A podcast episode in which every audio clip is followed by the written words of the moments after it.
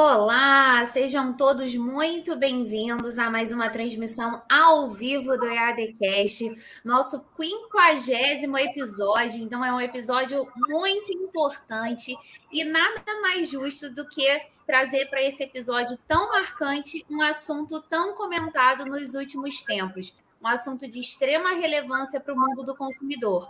Hoje aqui comigo está o Gustavo Matoso e o professor Rodrigo Palomari. Sejam muito bem-vindos.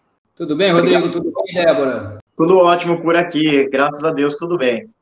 Prazer em tê-lo conosco aqui e vamos começar o episódio aqui. Gostaria que o senhor se apresentasse, né, Rodrigo, para o pessoal que nós está nos, nos assistindo e nos ouvindo. Vamos lá, fazer uma apresentação bem rápida para a gente não perder tempo e ganhar tempo, né, com o tema de tamanha relevância para o Brasil. Eu sou Rodrigo Palomares, sou um advogado como qualquer outro advogado do país, sou professor universitário há mais de uma década, possuo especialização em direito do consumidor e direito ambiental, com ênfase no magistério, atuo em diversas áreas aqui no escritório, do qual eu sou sócio fundador, Galvão e Palomares, é, e tenho vários outros cargos, vamos dizer assim, voluntários em prol da nossa classe da advocacia. Já fui presidente de comissão de defesa do consumidor da OAB, conselheiro curador da Escola Superior da Advocacia. Hoje estou ocupando o cargo de diretor adjunto, secretário adjunto da Comissão Nacional de Defesa do Consumidor e diretor adjunto da Caixa de Assistência dos Advogados, que é a nossa, vamos dizer assim, a caixa de assistência é algo que transborda amor, sabe? Porque a gente está ali se doando dia a dia para a advocacia, para melhorar a advocacia para todo mundo. E melhorando a advocacia, melhora-se a justiça, melhora-se a defesa e assim sucessivamente. Esse é um pouquinho aí do currículo. Maravilha, professor. Bom, eu sou sua aluna, então é uma honra estar recebendo você aqui. E eu já quero agradecer em nome de toda a equipe essa sua disponibilidade. E já começando ao que interessa, direto ao ponto, né, que é trazer essa discussão à tona, eu gostaria que o senhor já começasse esse início de episódio trazendo uma visão geral do que é esse, essa discussão, do que seria essa discussão é, que estamos trazendo aqui sobre o rol taxativo. O que significa isso? Bom, vamos lá. É, primeiro, é interessante a gente entender também que nós estamos falando sobre planos de saúde, né? O plano de saúde, ele possui uma previsão constitucional, tá? Então, nós temos lá na Constituição Federal que poderá a iniciativa privada explorar de forma suplementar à saúde pública, né, a realização das, do, dos, dos seus préstimos. E como é que o Brasil fez isso? Através da criação da Lei 9656, barra 998, e aí saiu os planos de saúde. Todos os planos de saúde, para serem comercializados no mercado, eles passam por um rígido processo, um procedimento interno. Todos os contratos, eles são regulamentados. Existem raríssimas exceções ainda hoje em dia de contratos não regulamentados, que são aqueles contratos que foram firmados antes da lei mas são raríssimas exceções hoje em dia no país, tendo em vista que já há quase três décadas nós já temos essa legislação. Né? Então, são duas décadas e meia aí de legislação e os contratos foram se adaptando ou sendo adaptados ou renováveis. Bom, partindo da premissa de que o contrato, para ser colocado no mercado de consumo, ele passa por esse rígido procedimento administrativo e passado por esse rígido procedimento administrativo, portanto, ele é regulamentado, a primeira coisa que eu sempre digo em cursos no Brasil inteiro sobre plano de saúde, aliás, é, foi a minha primeira área de atuação e atuo até hoje. Muitos não sabem disso.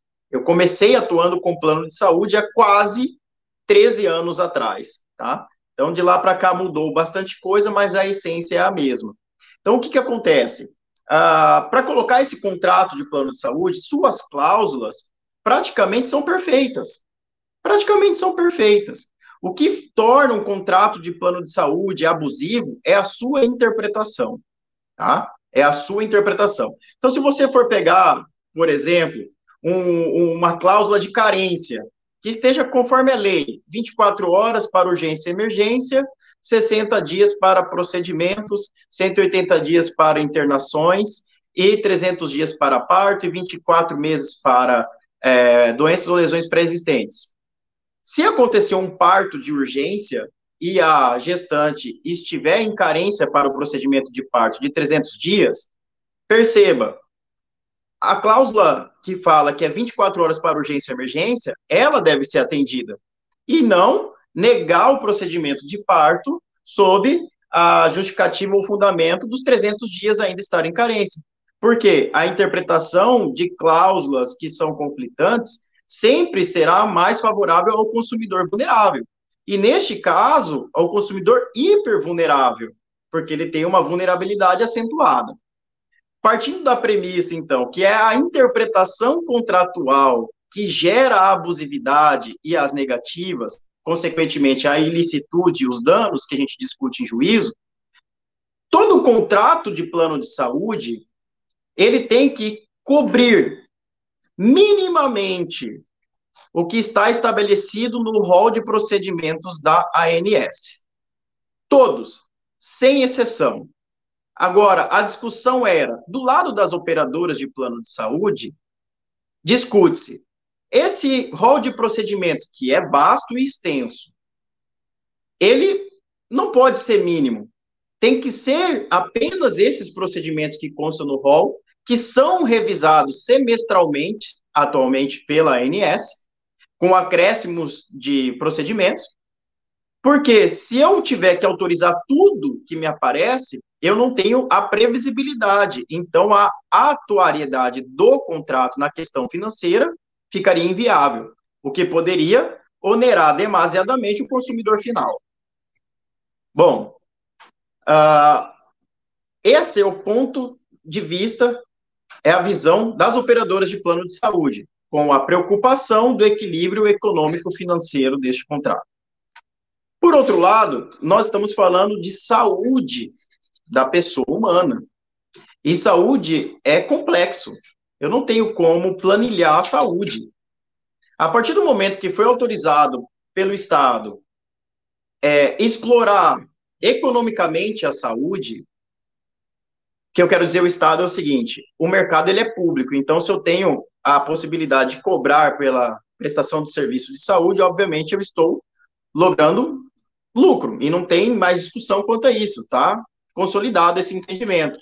Então, a partir do momento que eu tenho essa, essa possibilidade nesse século XXI, que já estava permitido no século XX, significa dizer que eu também tenho, óbvio, que lucrar, mas o propósito principal, o objeto do contrato é a promoção à saúde, seja ela preventiva, curadora, reparadora ou de bem-estar social. Isso jamais tem que ser afastado em detrimento de uma questão econômica, meramente econômica.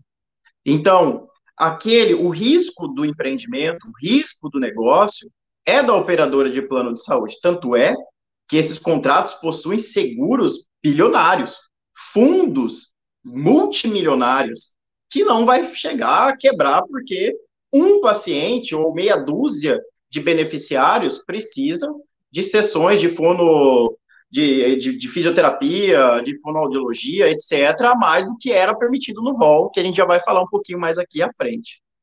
Então, e esse equilíbrio, nós que trabalhamos na área do plano de saúde, a gente não vê essa prova de desequilíbrio em processo. Nós só vemos falácias, apenas argumentos desprovidos de fundamentos e de prova que haverá uma quebra da operadora de plano de saúde se ela começar a autorizar procedimentos além daqueles que constam no rol.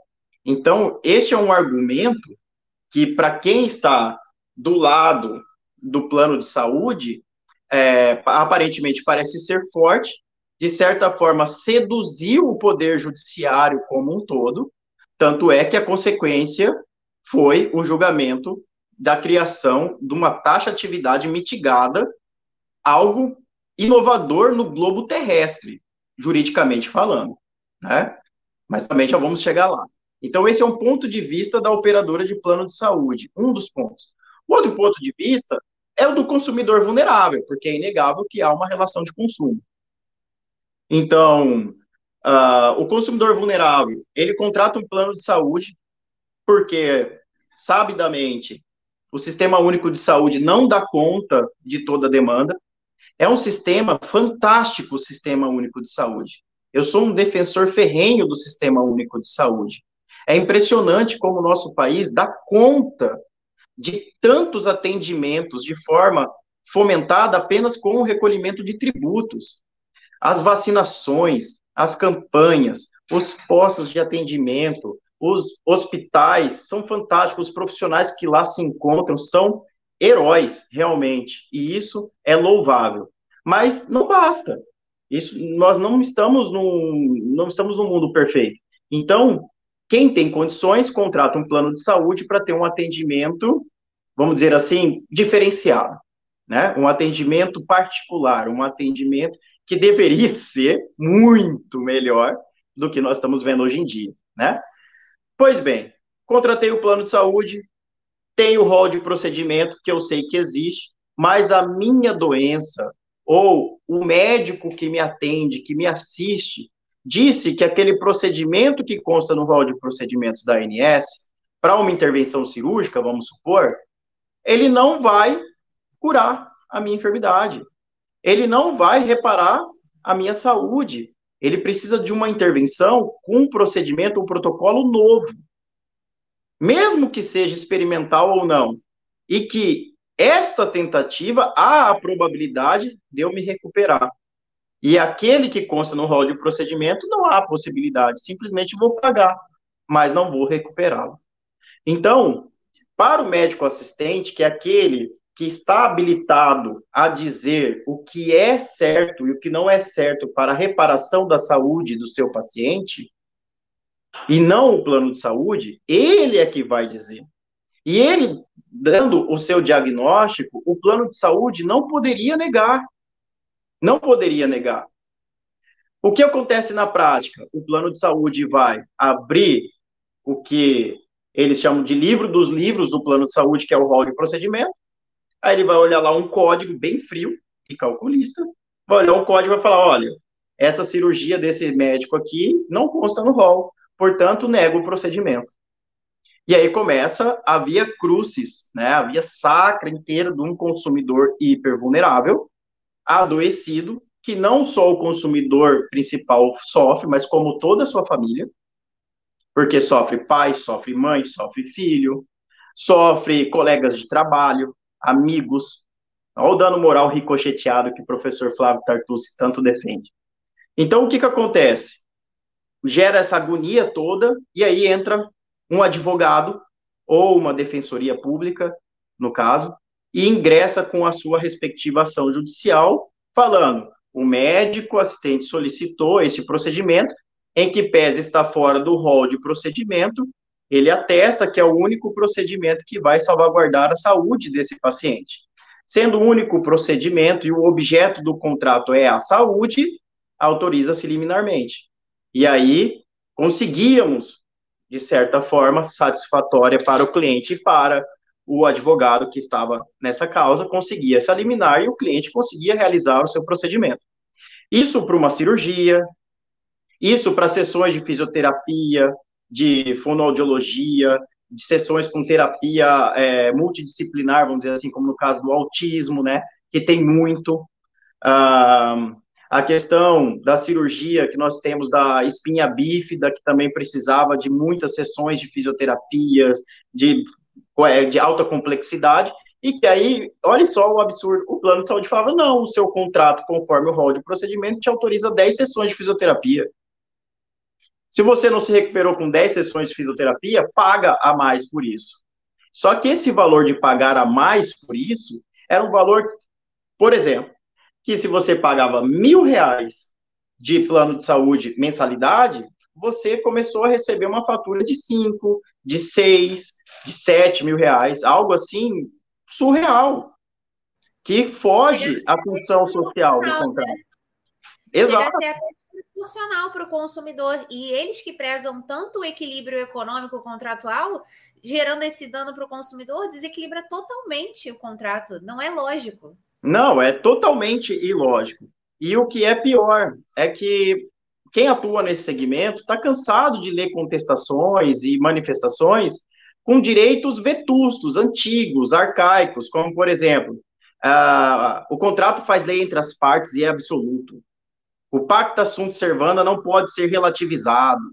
E aí você tem que ler e respeitar, porque é um outro colega que está do lado, mas você tem que ler isso e imagina se nós, que não estamos com essa demanda repetitiva 24 horas no escritório, ficamos cansados, imagina o judiciário que lê isso a rodo, né? Mas tudo bem, esse fica para uma outra oportunidade, essa canseira toda. Mas o que, que acontece? Fiquei lá com o plano de saúde, entrei, consegui eliminar. No final do processo, no julgamento do mérito, existiam entendimentos que confirmavam a liminar, falava, não, realmente, você tinha que fazer esse procedimento, confirma a liminar, tá aqui, plano de saúde honre com todas as despesas e eventualmente dava um dano moral. E tinham entendimentos que falavam que não, em que pese ter sido realizado o procedimento e custeado pela operadora de plano de saúde, restou comprovado que estava fora do rol de procedimentos. Então, não abarcava a, a abrangência contratual. E o consumidor sabia disso em respeito ao princípio da informação, do pacto assunto servando, etc. O valor ficou em 200 mil reais. Então, julgo improcedente a ação, deixo de condenar em custos e honorários, aquelas coisas nada toda. E aí depois o plano de saúde podia, poderia pegar aquela conta estratosférica e ingressar com uma ação de cobrança contra o consumidor. O consumidor já tinha feito cirurgia, já tinha reparado sua saúde, vamos dizer assim, na melhor das hipóteses, e depois ele fica com um presente de grego, né, tendo que pagar uma dívida que não é, ao nosso ver, o nosso entendimento, sua obrigação. Porque aquele que comunga dos lucros, que afere lucros, né, que é o fornecedor, ele também tem que honrar com os prejuízos, não o consumidor. Então, se só eles têm. Ah, mas o plano de saúde não visa lucro, porque geralmente é em modalidade cooperativas, entre outras. Mas a cooperativa tem sobras. Tá? Então, se visa sobras, se visa lucro, depende da nominação que a, que a legislação vai dar, os prejuízos também devem ser comungados. Né? Se eu não for comunicar a sobra, se eu não for comunicar o lucro, por que, que eu comunico o prejuízo? Então, não tem muita lógica nessas decisões. Mas tudo bem. Ah, e aí nós estávamos falando sobre responsabilidade civil, teoria da responsabilidade objetiva pelo risco do empreendimento, para aqueles que querem se aprofundar um pouco mais no assunto. Bom, o que, que acontece? Então, tinham esses dois entendimentos, e aí começou uma enxurrada de ações para o STJ, recurso para STJ, recurso para STJ. Tínhamos turmas que entendiam a favor do consumidor, conforme explanado, e tinha turma que entendia contra o consumidor. Pois bem, recentemente explodiu aí nas redes sociais. Eu até nem gosto muito quando extravasa a, a questão do processo, né? Porque tem muitas coisas, questões técnicas e muitas vezes o leigo ele vai mais pelas paixões do que pelo, pela ciência em si, né, pela técnica ali, mas dessa vez surtiu um efeito positivo, porque nós tínhamos e temos ainda muitos, é, é, muitas pessoas influenciadoras, é, desde atores, senadores, deputados, que são seres humanos como qualquer um de nós aqui presentes, que possuem filhos, que possuem parentes, é, que que, que tem alguma enfermidade crônica ou que tem alguma deficiência ou algo do gênero, né? Desculpe se eu não estiver falando o termo técnico aqui correto, mas não precisa, acho que, de muito juridiquês, né? É bom que a gente se faça entender. Então, é, é, é esses lutaram nas redes sociais, que é uma, que é uma ferramenta fantástica, para que o povo se conscientizasse de que estava sendo julgado naquele momento no STJ algo que impactaria na vida e na saúde de milhares de brasileiros. Milhares de brasileiros. E repetindo, não é só o paciente assistido que sofre, é a família, é a sociedade como um todo, é uma agressão à sociedade, agredir a saúde de um único ser humano, porque a saúde compõe a vida. Então é uma agressão, sim, também à sociedade. Você suprimir alguns direitos uh, fundamentais, como o direito à saúde. E o que, que aconteceu? com a devida vênia ao julgado, aconteceu que nós, tive, nós tivemos uma decisão em que o julgador, o prolator da decisão, que é o STJ, ficou em cima do muro. O único que não podia ficar em cima do muro ficou. E pior, para não dizer ou desdizer de um lado ou para o outro, criou uma aberração jurídica. Uma aberração que nem os mais estudiosos, doutrinadores, conseguem explicar o que é um rol taxativo, porém com exceções à taxatividade. Então vamos tentar explicar um pouquinho para quem não é muito do direito, ou quem é, ou quem está começando. É assim: se uma coisa é taxativa, significa dizer que é aquilo e pronto. É aquilo que está escrito. Por exemplo, no direito penal, matar alguém. Isso é taxativo. Não é exemplificativo matar alguém. Matar alguém. Você matou, depois ali embaixo vai ter o custo de tempo de vida em cadeia que você vai passar. Isso é o custo que você vai investir da sua vida se você matar alguém. Ah, vou passar 12 anos. Ah, eu quero matar com crueldade. Aí você vai lá, mata com crueldade vai passar 20 anos. É o tempo de vida que você está pagando com a reclusão. A mesma coisa vai acontecer aqui. Vai acontecer aqui. Então, pasme. Pasme. É taxativo. Aí você tem exemplificativo. Exemplificativo significa aquilo que está na lei é um mínimo, pode ir além. Então, é apenas um exemplo, tá? Eu não preciso seguir aquilo à risca, é um, algo exemplificativo. Então, o entendimento de que o rol era algo exemplificativo significa dizer que aquelas doenças que estavam ali, aquelas, aquele rol, ele servia justamente para trazer um norte de execução de serviços, mas existem serviços muito além desses daqui, é o mínimo possível, para trazer uma orientação, né, uma certa, vamos dizer assim, uma, uma certa organização, tá? Então, é basicamente essa a diferença. Não existe taxa, não existia, né, até então, taxatividade mitigada, porque é, o mesmo é a mesma coisa de você falar exemplificativo. Se você fala taxativo, taxativo mais comporta exceção, é exemplificativo. Não é taxativo. Pois bem, aí o STJ, ele foi lá e falou, cara, eu fiquei em cima do muro, não sei muito bem o que eu vou decidir aqui, porque uma turma tem razão, a outra tem também, então vou ficar em cima do muro e vou falar o seguinte: o rol é taxativo. Quando ele fala que o rol é taxativo, ele atende um lado da demanda, que queria que isso fosse falado, né? Então o rol é taxativo. Quem ganhou com isso? As operadoras de plano de saúde, que sempre defenderam que o rol deveria ser taxativo, por questões meramente econômicas. Por outro lado, o STJ continuou a sua decisão, é taxativo, vírgula, mas comporta exceções. E aí ele trouxe quatro exceções, que acabam desmembrando em sub-exceções também, sub-abas, vamos dizer assim. Então, o que, que acontece? Na prática, na prática mesmo, não mudou nada. Trocou cebola. Absolutamente nada. Continua a mesma coisa. Por quê? Porque o médico vai continuar laudando o que é necessário para a saúde do seu paciente e o rol permaneceu exemplificativo. A única coisa que, de certa forma, ainda ajudou a os advogados e advogadas a requererem a sua liminar é que agora a gente tem, de certa forma, critérios para conseguir essa liminar objetivos que acaba facilitando a nossa vida, por incrível que pareça.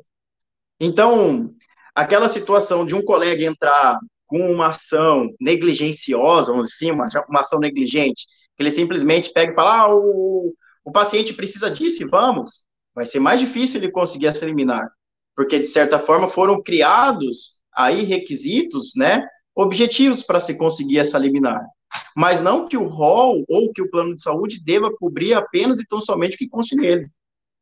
Pelo contrário, vai dar um pouquinho mais de trabalho extrajudicial na preparação da ação. de ter que fazer uma pesquisa, por exemplo, de um artigo científico que ateste a validade daquele procedimento, reconhecido internacionalmente ou por entidades brasileiras. Vai ter que informar que aquele procedimento que não consta no rol, aquele procedimento é validado por evidências. Então, nós tivemos aí uma, um afunilamento do filtro para se conseguir liminares. Mas, de forma alguma, a taxatividade do rol, ou seja, deixar ele inflexível e aquela é a cobertura e pronto, acabou. Bom, qual foi a consequência disso? A consequência foi um movimento, mas assim, estratosférico contra essa decisão, do qual eu até me filio, porque eu já acabei de falar aqui, não mudou quase nada. Para nós, juristas aqui, não mudou praticamente nada. Né? O que mudou é que burocratizou um pouquinho mais de documentação para poder conseguir uma liminar que a gente conseguia facilmente. Mas, assim, o que é que ficou na, na mídia? Ficou que o STJ era contra a saúde. Isso foi, de certa forma, não é que foi uma fake news, mas foi uma, um ruído de informação. Foi um, um, um ruído bonito de informação, veiculado de forma maciça é, e também defendido por essas por esses influencers aí todos na rede social. O STJ falou que é taxativo. Você joga no, no na pesquisa aí na internet, decisão STJ, rol de procedimento. Só vem assim, rol taxativo. É taxativo, a partir de agora ninguém consegue mais liminar. É um absurdo. Rasgaram a Constituição. A saúde nada a mesma coisa. E o que, que aconteceu com isso? A ANS, praticamente 15 dias, 20 dias no máximo após essa decisão, que não tem efeito vinculante algum, a ANS foi lá e ela regulamentou, ela parou de limitar tratamentos como fisioterapia. Ela parou de limitar psiquiatria, fonoaudiologia, psicologia. Então, todo mundo que precisava de uma equipe multidisciplinar que tem milhares de ação no Poder Judiciário só para pedir a manutenção dessa equipe multidisciplinar para tratamento de TEA, por exemplo. Então, você tem lá aquela ação, putz, eu precisei entrar com uma liminar para o meu filho ter um atendimento multidisciplinar, agora não precisa mais. Por quê? Porque repercutiu extrajudicialmente na esfera administrativa. E o que foi lindo, porque o consumidor ganhou muito com isso a sociedade ganhou muito com isso. Recentemente, mais precisamente ontem ou antes de ontem, o, ST, o, o Senado aprovou também, já tinha passado pela Câmara, foi para o Senado, e no Senado, como não teve nenhuma alteração, nenhum pedido de vista daquilo que foi aprovado na Câmara, eles aprovaram que o rol de procedimentos da ANS Perceba, eles não ficaram em cima do muro. Não ficaram em cima do muro. Eles tiveram atitude, representaram o povo através da procuração que a gente passa pelo voto, né? Então, foi lá e aprovaram que não é taxativo o rol. O rol são procedimentos mínimos que devem ser cobertos pelos planos de saúde. Procedimentos mínimos, ou seja, ele só reforçou aquilo que a Constituição Federal já o diz desde a década de 80, final da década de 80, quando disse que a saúde é um direito universal. Se eu tenho um direito universal, existencial, fundamental, não pode um contrato privado derrogar esse meu direito. O direito à vida, eu não vou falar que ele é é divino em si, porque aqui a gente tem que falar de direito, não de crenças, mas o direito à vida, ele é fundamental e essencial. E é uma vida com dignidade, não é um direito à vida, mas com sobrevida. Uma vida indigna. É uma vida com dignidade. É uma vida em que eu possa ter lazer. É uma vida em que eu possa ter a questão de sanidade mental. É uma vida em que eu tenha a questão social, a, so, a, a, a parte social é importantíssimo para uma qualidade de vida com dignidade. E tudo isso, o plano de saúde tem de ter a cobertura. O planejamento familiar, por exemplo, que é algo que está muito aí sendo discutido no Poder Judiciário, com a questão da fertilização, o Poder Judiciário, temeroso, existem decisões a favor e contra. O planejamento familiar é constitucional e é também parte da saúde. Portanto, se restar caracterizado que aquele casal, seja homoafetivo ou não, que há necessidade aí da questão da, do planejamento familiar, por que não autorizar? Só porque não consta no rol? Então, tá e, assim, Rodrigo, é uma situação interessante isso que você está colocando, porque assim, o que a gente percebe é que, embora o Código de Ética Médico vede a mercantilização da profissão, né? É, e, se, e nos últimos tempos se sustentou tanto essa questão da autonomia médica, né? essa mesma autonomia médica e essa mesma mer mercantilização, elas são trazidas a, a, a, como plano de fundo numa situação dessa. Porque você, ao rechaçar uma indicação de um determinado procedimento, e o plano de saúde simplesmente, olha, não, é um rol taxativo, não pode, aquele negócio todo, ele coloca em segundo plano a questão da saúde propriamente dita, coloca no, no primeiro plano a questão financeira e coloca em terceiro plano a autonomia médica.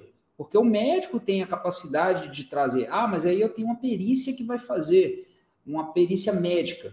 É aquela velha discussão das, da capacidade técnica de uma perícia, de uma perícia generalista poder emitir um parecer técnico coerente, correto, quanto a uma, uma, uma, uma questão específica de, um, de uma patologia. Né? E você tem a questão da vedação à mercantilização, mas de outro lado, você, como você já abordou muito bem abordado, inclusive, a questão da divisão das sobras.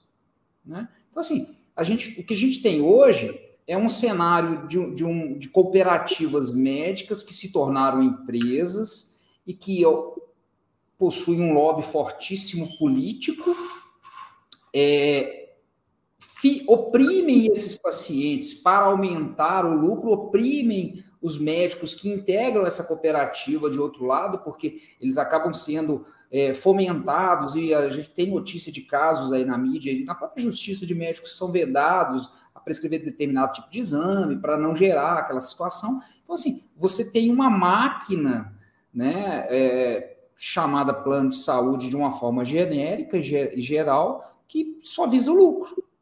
E o paciente que tem um direito constitucional à saúde é relegado ao ostracismo e ao, à sorte do se der certo né? Eu vejo também, e aí eu gostaria até de perguntar isso, se, se essa visão, se você tem essa percepção uh, dessa decisão do, do Senado e da Câmara dos Deputados, é uma decisão também muito, não só por ser um direito dos pacientes, mas também numa tentativa de diminuir a pressão em cima do, do Estado, do SUS.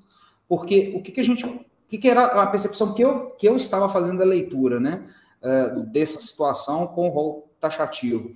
É que haveria um aumento de demandas tendo o Estado como, obriga como polo passivo, na qualidade de ser um direito constitucional, de ser uma das pedras de toque da Constituição, que é o direito à saúde, você passaria, olha, foi negado pelo plano de saúde aqui, porque não faz parte do rol, mas aqui dentro do, da questão do direito à saúde, que é constitucional e a Constituição está superior a qualquer outra norma, o Estado tem que garantir. Aqui vai pagar a conta? Vai pagar a conta o brasileiro de uma forma geral, o que sempre acontece. Essa visão minha é uma percepção errada ou você tem essa, essa você tinha essa leitura também? Não, é, eu vejo dessa forma também, mas a, até essa questão de que, ah, mas aí todos os brasileiros vão pagar, que, é, que a gente fomenta o SUS através dos nossos tributos. Aliás, isso já foi é, matéria de defesa das empresas de plano de saúde para colocar a taxa de atividade no rol. É, uma do, é um dos argumentos dela. Eu já tive do outro lado da luz, vamos dizer assim, do lado escuro da luz. Eu já trabalhei para operadoras de plano de saúde e depois eu vim para o lado da força, né? Então, a gente, graças a Deus, foi resgatado por Ioda. Mas o que, que acontece? Um Jedi, né? é, exatamente. Então, Deixou de ser um Sith.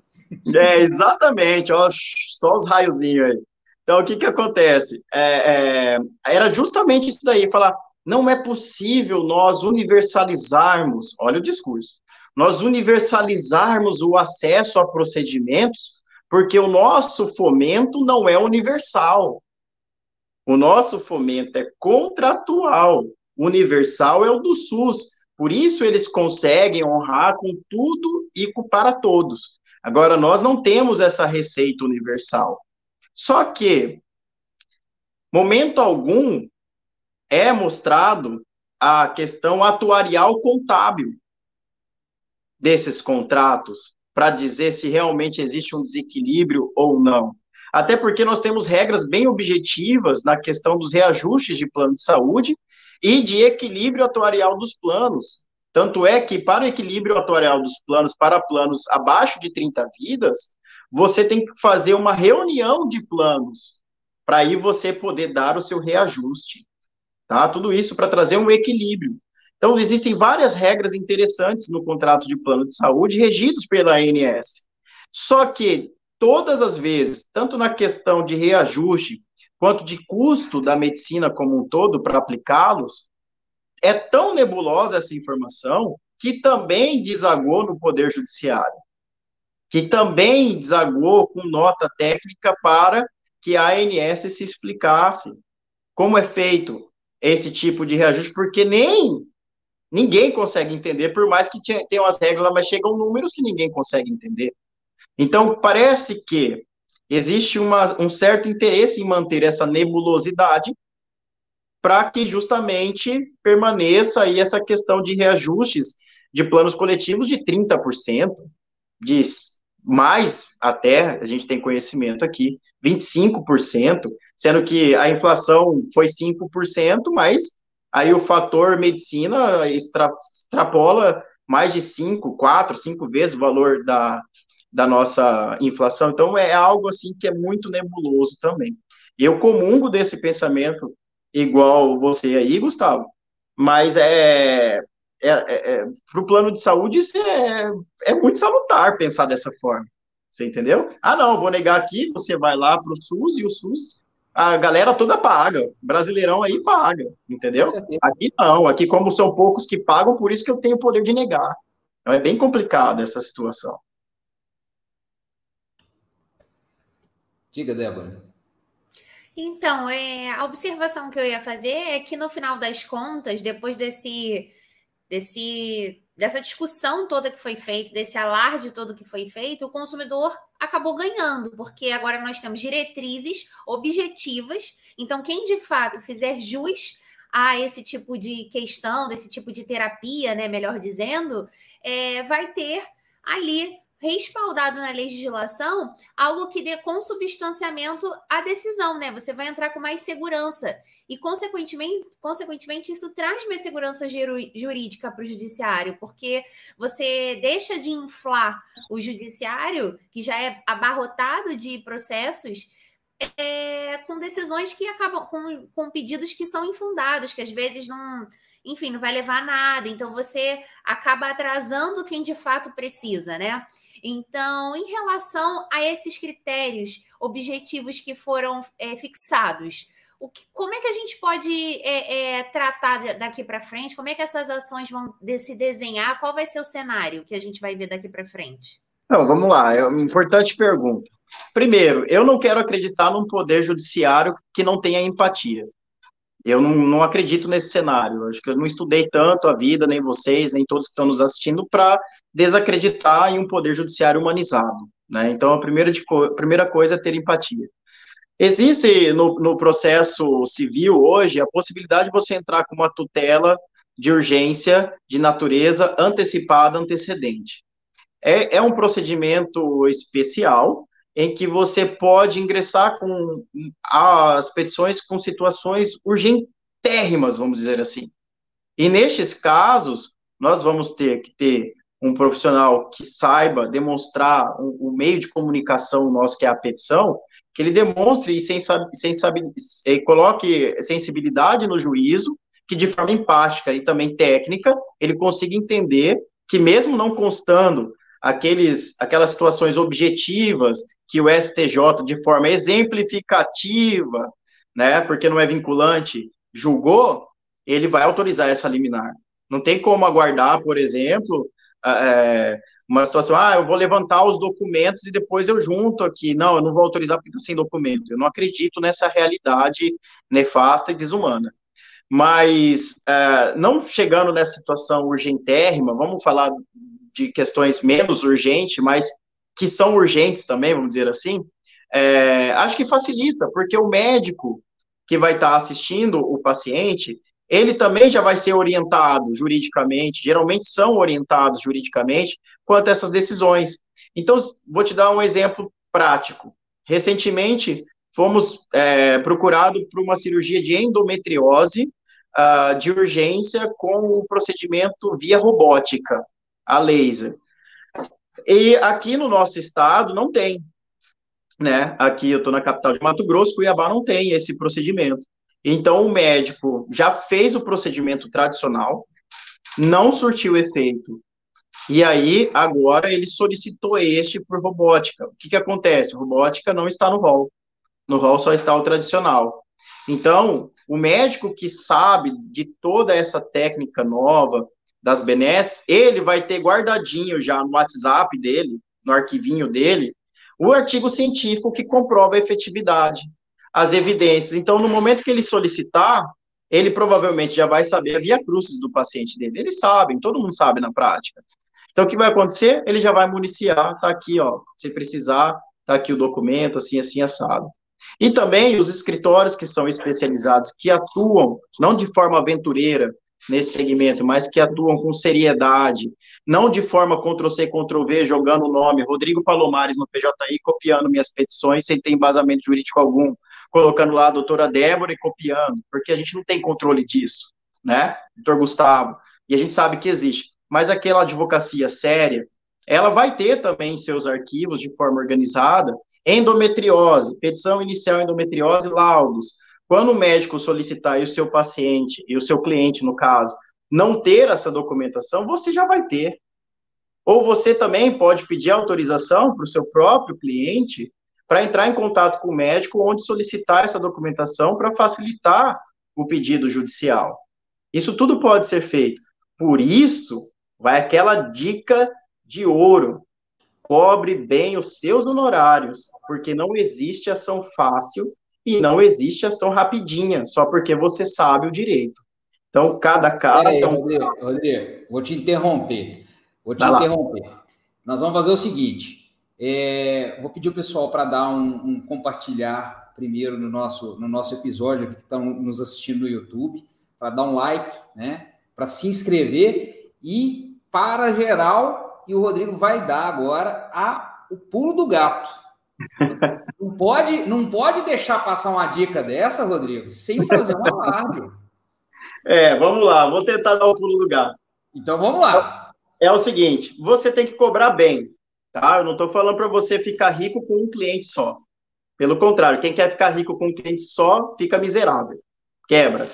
Então, o que, que acontece? Você tem que procurar o equilíbrio. Esse equilíbrio vem com o tempo para você saber o seu valor de mercado, o que te, qual é a sua necessidade. Mas o que é cobrar bem? Pelo menos o mínimo estabelecido pela OAB. Geralmente as OABs, elas possuem um norte. Aí, ó, um rol exemplificativo do que ser seguido como mínimo de dignidade para se cobrar pelo seu préstimo. Então, aqui na nossa OAB Mato Grosso, uma ação ordinária civil, ela custa minimamente, salvo o melhor juízo, 9 mil e uns quebrados. Tá? Aí você vai falar, ah, ou 20% do valor da demanda. Então, o que, que acontece? O paciente está precisando de um parto de urgência. Uh, um parto hoje, um plano de saúde está pagando em média R$ 2.500, 3.500 reais. Se você cobrar R$ mil de honorário, você não vai fechar. Mas você consegue entrar com uma ação dessa em juizado especial. Então, o que, que você vai falar? Olha, no juizado especial, o valor aqui para eu entrar e conseguir essa liminar vai ficar em torno aí de R$ mil reais. Ah, é pouco? eu acredito que seja algo factível, prático, num juizado especial, para você procurar uma liminar e rapidamente, em 24, 48 horas, a pessoa já poder ter tido parte dela. Você cumpriu com o seu papel, conseguiu a liminar, embolsou dois mil reais. Coisa pequena. No caso da endometriose, como que você vai firmar um contrato desse? Você pode firmar 50% antes da liminar. Você não se sente confortável em cobrar 15 mil reais do paciente, 20 mil reais. Fala, nossa, é muita grana. 15 mil é muito dinheiro, é 20. O que, que você faz então? Você entende a realidade financeira do cliente. Você não vai dar mais um problema para o cliente. Ele já tem um problema. Você é a solução. Então não dê outro problema para o cliente. Então você vai entender a situação financeira. E você, geralmente, a gente faz da seguinte forma. Até tem um curso nesse sentido. A gente faz da seguinte forma. Você vai cobrar lá 15 mil reais, cobra seus 20, 30% de entrada, tá? Do valor principal que você está cobrando da sua ação. Onde você tirou 15 mil, 20 mil? Poxa, se o mínimo da OAB é 9 mil reais, eu tenho 15 anos de advocacia, eu acho que eu já posso cobrar o dobro do mínimo, né? Porque um recém-formado pode cobrar o mínimo, tá? Então você vai tirando por base mais ou menos isso.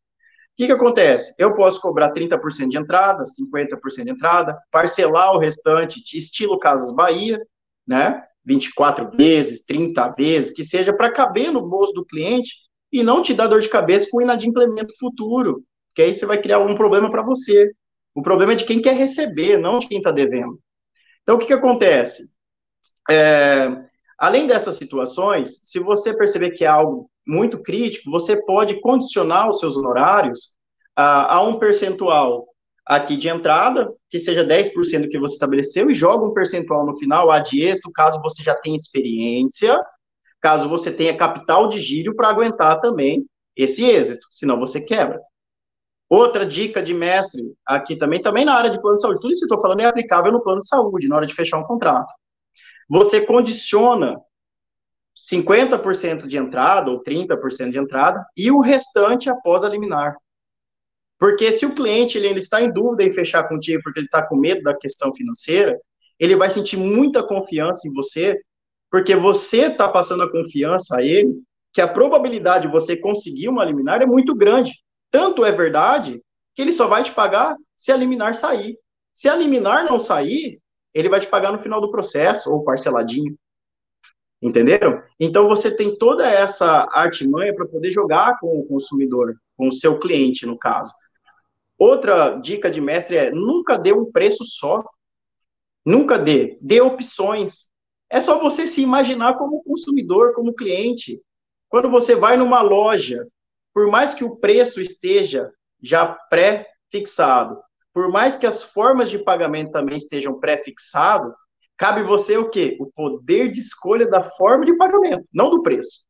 Então, o que, acontece? Se você der o poder de escolha, o mercado já doutrinou todos nós dessa forma. Ele vai se sentir confortável e falar: ah, não, é, você já dá um preço fechado, ó, plano de saúde, 15 mil reais, ação ordinária. Independente do que seja. 15 mil reais no escritório. Ah, legal, legal. Você dá 30% de entrada e o saldo você parcela em 10, em 5, em 12 ou 24. Ou você dá uma outra opção, a outra opção, 50% mais 50%. Ou entrada facilitada e no êxito comum um tanto. Entendeu? Então, se você der opções para o consumidor, a probabilidade de você fechar, eu posso falar sem medo de errar, 99,9% de chance. Primeiro, porque ele está necessitando, é saúde. Segundo, você não quer enriquecer com um cliente só, então você não vai enfiar a faca no cara. Você vai cobrar o que o, um pouco acima do mercado, ou o que o mercado cobra, ou o que você cobra. Às vezes você tem um valor diferenciado do mercado porque você é diferenciado. Não tem nenhum mal nisso daí. Aí você cobra, só que você dá as opções. Se você der duas, três opções, infalível, vai fechar. Vai fechar. Falo isso com propriedade de causa. Aqui, é, você dá juizado especial, por exemplo. Eu tenho um tabelamento no juizado. Vai aqui é outra dica de ouro: tabelamento e juizado. Eu não gosto muito de entrar em, com ações de, ações de plano de saúde em juizado. Já explico por quê. Se você entra com uma ação de plano de saúde, de um procedimento de urgência num juizado especial, e é negada essa liminar, você não tem um recurso de agravo de instrumento. Então fica mais complicado você conquistar um juízo com uma peça é, extraordinária, com pedido de reconsideração que não existe, do que você entrar na justiça comum, perder a liminar, conseguir ingressar com recurso de agravo de instrumento e reverter isso no tribunal. Então, eu não oriento muito ir para o lado do plano de saúde no juizado especial. Mas, se for este o caso, você pode tabelar os seus honorários em juizado. Se for uma ação de negativação indevida, atraso de voo, cancelamento, fila de banco, caramba, quatro, ou plano de saúde, é um valor só, porque o procedimento é um só. Então, aí eu coloco lá quatro opções. Você paga 600 reais e 30% sobre o êxito, ou em duas vezes os 600 reais. Ou você paga 900 reais em três vezes e 35% no êxito. Ou você paga 1.200 reais em quatro vezes e 40% no êxito. Ou você paga 1.400 reais, não sei quantas vezes, e 45% no êxito. Limitando sempre o valor dos seus honorários a, no máximo, 50% de, de ganho com o cliente. 49,9%, para não falar 50%, para não impactar na questão ética com a OAB. Então, se você dá essa opção para o cliente, ele vai lá, marca um X no contrato, ah, eu quero em três vezes, três de 300 e 40%, porque 600 parece que é pouco, né? Eu não quero pagar pouco, porque eu não quero ser um cliente qualquer. 1.500 eu acho que é muito, então eu vou pegar um mediano. Geralmente é assim que fecha. E ele vai lá, escolhe sem reclamar, e, e você trabalha feliz, faz uma carteira, um mensalzinho e vai embora. E o brasileiro adora uma parcelinha, né? Opa! O brasileiro, o brasileiro olha se a conta cabe no bolso, ele não olha se o valor final é alto ou pequeno. Ele olha se cabe dentro do orçamento dele, né, Rodrigo? É bem ele isso aí. Ele quer saber o valor, ele quer saber o valor da parcela, se vai caber é na parcela. Né? Isso a gente tem que agradecer ao poder econômico, né? Que infelizmente abusa do direito dele, mas acaba doutrinando a todos, inclusive nós. Então, assim, você fecha uma parcelinha para o seu cliente para pagar uma parcelinha que você já fez também. Então, é coisa linda. é isso. Bom, professor, eu quero agradecer. É, com certeza, hoje nós atingimos muito mais do que o pretendido, além de tratar do, do prometido, né, que foi o, o, episódio de hoje, falar sobre é, essas questões que envolvem a ANS, né, essa decisão. Já entendemos um pouco mais sobre essa questão, mas ainda sabemos que ainda vai, vamos falar muito sobre isso daqui para frente, cada vez mais. É, e também tivemos uma aula de precificação. Nossa, esses últimos minutos aqui foram uma aula de precificação. Com certeza o pessoal que está aí nos, nos, acompanhando no ao vivo, que vai nos ouvir depois, vai anotar todas essas dicas. Então, em nome de toda a equipe, eu quero agradecer a sua presença, deixar esse espaço aqui livre para quando a sua agenda permitir, você tiver novos temas, você pode nos contactar, porque com certeza vai ser muito relevante. E deixar a minha gratidão pessoal, que é uma honra receber uma pessoa que eu admiro tanto, um professor, que eu tive a honra de fazer curso já e aprendi muito. Então, o canal está aberto, em nome de toda a equipe do professor Renato Porto. Muito obrigada. Eu que agradeço, Débora. O Renato é, é, um querido, é um exemplo a ser seguido por todos de perseverança, competência, humildade, sabedoria. Ele é fantástico, realmente. Eu agradeço a oportunidade. Eu acredito que o conhecimento foi feito para ser compartilhado. Todo compartilhamento de conhecimento pode gerar sabedoria. Então, é importantíssimo todo meio de comunicação com a, a, o compartilhamento de conhecimento que não sejam conhecimentos rasos, são conhecimentos que realmente é, têm certa profundidade, né? É, quero deixar aqui é, meu abração aí para você. Foi minha aluna no meu curso online que eu fiz de atualização do CDC. Estou planejando lançar vários outros, mas ainda estou rascunhando, né? Então, mas vai sair, com certeza, ano que vem. Eu tenho, tenho aí pelo menos quatro, cinco cursos que eu quero fazer. Quero deixar um convite também para quem está nos assistindo, se ainda der tempo. Uh, hoje, daqui a alguns minutinhos, é, eu vou estar participando também do primeiro Congresso Brasileiro de Direito do Consumidor, com a temática proteção contratual nos contratos de incorporação imobiliária, né? Então, é um pouco mais técnico, mas não deixa de ser importante essa discussão toda. Então fica aí o convite, o link está lá no meu Instagram, que é arroba professor Palomares, e muito obrigado novamente aí pela oportunidade. Repete, Rodrigo, o, o, seu, o seu perfil do Instagram, para o pessoal poder anotar com calma, porque a discussão né, do, desse congresso é bem interessante e os temas que você traz no seu perfil também são bem, bem pertinentes aí para o pessoal poder acompanhar, né? Show de bola. O perfil é professor, por extenso, tudo junto, Palomares, igual o meu sobrenome está aí na tela, professor Palomares, no Instagram. Então a gente sempre está tentando manter atualizado lá com o que há de melhor na nossa visão no direito do consumidor e outras áreas do direito. Eu atuo também com direito tributário, sou professor de direito tributário, direito administrativo, responsabilidade civil e assim vai. É um amor pelo direito. Não, maravilha, Rodrigo. Foi um prazer imenso, Débora. Muito obrigado. É, desejo a todos aqui uma boa noite, boa tarde ou bom dia, né? E dizer que quarta-feira que vem, às 18 horas, estaremos aqui novamente. Se você não se inscreveu no canal, se inscreva, ative o, é, ative o lembrete né, para receber aí as informações a respeito do canal e de todas aí as, as aulas e participações que o Renato e o EADcast, as lives do Outro Patamar acontecem durante a semana.